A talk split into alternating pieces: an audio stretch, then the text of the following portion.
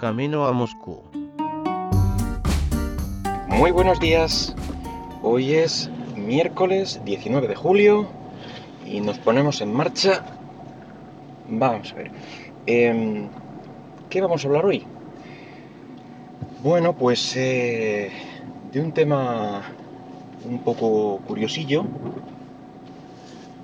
eh, que a mí me llama mucho la atención y es el movimiento, bueno, ahora se llama movimiento do it yourself, hazlo tú mismo, y es algo que prácticamente he hecho siempre y quería comentar un par de, particularidades. Eh, si recordáis de la semana pasada, creo que fue la semana pasada, eh, con lo del Prime Day y tal, algo que iba buscando para comprar es eh, unos cascos Bluetooth de estos que, bueno, ahora ya todos son manos libres para el móvil y tal, pero yo solo, solo me interesaba particularmente por el tema del audio.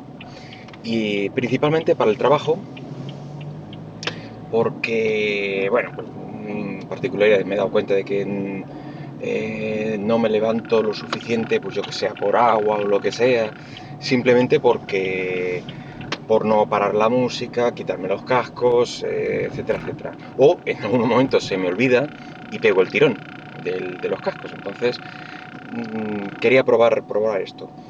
Y iba buscándolo y me acordé que esto ya me ha surgido en varias ocasiones y tengo varios, o tenía varios cacharros eh, que, que intentaban pues, solventarlo o paliar este, este problema, que ya ves tú el problema. Pero bueno, entonces mm, lo probé con unos eh, cascos o unos manos libres Motorola H9 creo que eran, ya tienen algunos años.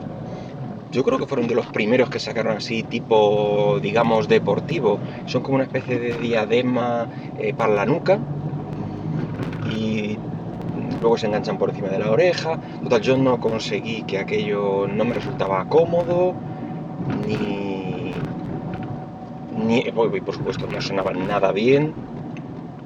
No sé si porque el altavocillo que tenía era muy malo, no sé la, razón, pero ni sonaban bien ni terminaban de ser cómodos. Total, que los usé mm, poquísimo. Y también, evidentemente, todos tenemos un montón de cascos, o yo por lo menos, por casa, pues, que te regalan con diferentes cosas que te vas comprando. Eh, los que te dan con una grabadora, los que te dan con, eh, con un pack de cacharritos para la consola. Pues yo tenía unos por ahí, particularmente de una PSP de Sony, que sonaban bastante bien, pero tenían un problema y es que sonaban muy bajitos. Porque supuestamente eran, o se, se vendían como air friendly para que no subieras mucho el volumen y te quedaras sordo en el camino y todo esto, pues eh, tenían un limitador, digamos. Bueno, pues se me ocurrió este fin de semana la maravillosa idea de, vamos a ver, si esto resulta incómodo y no me lo voy a poner nunca, y esto no lo voy a usar nunca porque son, tiene el volumen muy bajo, pero sonar sí que suenan bien, bueno, pues vamos a hacer ahí un, un remix, y es ahí donde entra lo del do it yourself. Pues nada, enganché eh, los cascos, eh, le corté el cable, vamos, lo desmonté completamente ya que le soldé un cable nuevo porque lleva de esos cables eh, de filamento malísimos que cuesta mucho soldar y tal, entonces tuve que hacer ahí un pequeño trabajo de, de bricolaje, agrandar el agujero por donde pasa el cable porque si no no entraba, etcétera, etcétera.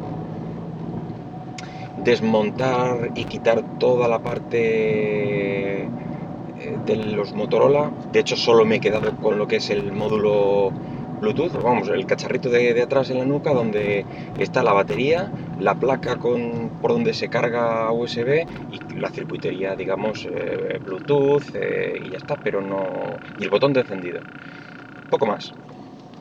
Pues con eso, mm, un poquito de maña, de tiempo y un estupendo soldador USB que lo recomiendo porque además después con una mm, batería de estas, eh, una power bank, tienes una estación de, de soldadura portátil eh, donde quieras.